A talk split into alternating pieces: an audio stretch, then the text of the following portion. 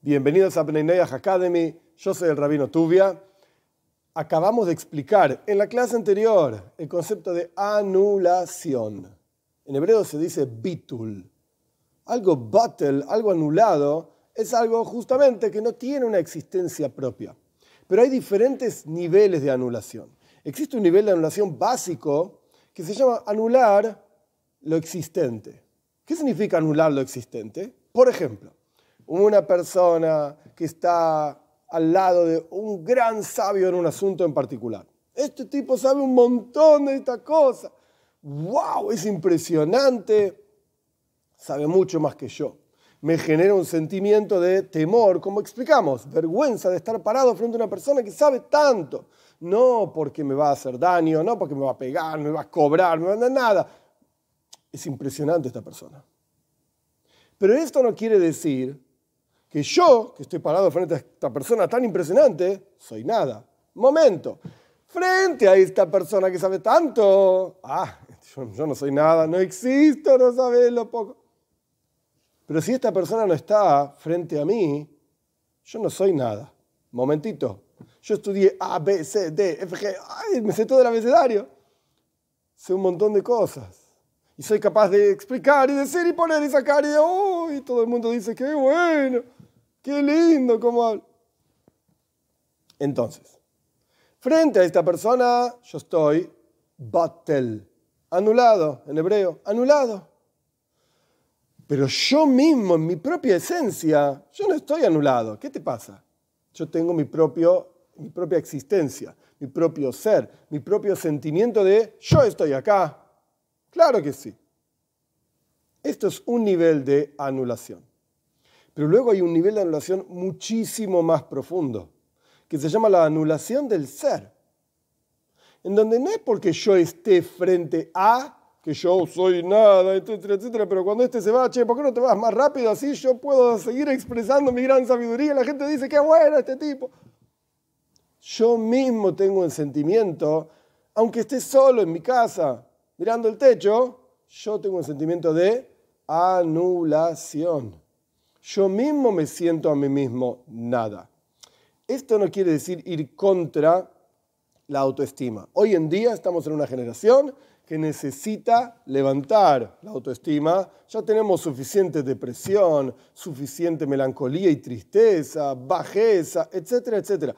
El punto acá es ser conscientes de que frente a Dios, incluso si, entre comillas, no estamos frente a Él, porque él está en todos lados. Obviamente está en todos lados. Pero la cuestión acá es que frente a Dios, mi voluntad propia, personal, por más santa que pueda parecer, por más elevada que pueda ser, pero mi voluntad personal no cuenta. Como dicen nuestros sabios, tenés que hacer de tu voluntad la voluntad de Él. Es decir, que yo, mi vida, mi intelecto, mis emociones, mi voluntad, mi placer, todos los asuntos de mi vida estén enfocados en lo que Dios quiere de mí, no lo que yo quiero. Esto se llama una anulación del ser, es una anulación, anulación plena y completa.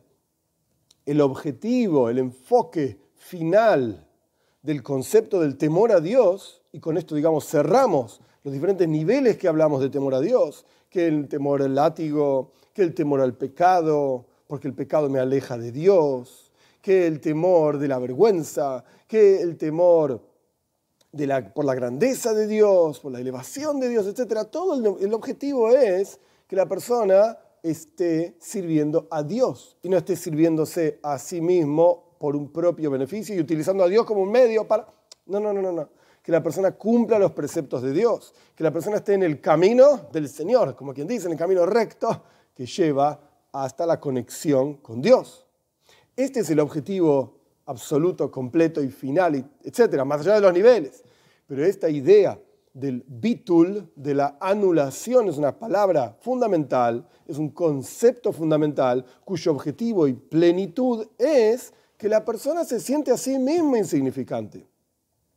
Porque de esta manera es que realmente está alineado con la voluntad de Dios y se transforma de esta manera toda su voluntad todos los potenciales de su alma, el placer, la voluntad, el intelecto, las emociones, las vestimentas del alma que se llaman pensamiento, palabra y acción, todo esto queda enfocado en línea con la voluntad de Dios, con el, placer, con el placer de Dios, la voluntad de Dios, el intelecto divino, las emociones divinas y todo lo que tiene que ver con la observancia concreta de los preceptos de Dios. ¿En base a qué?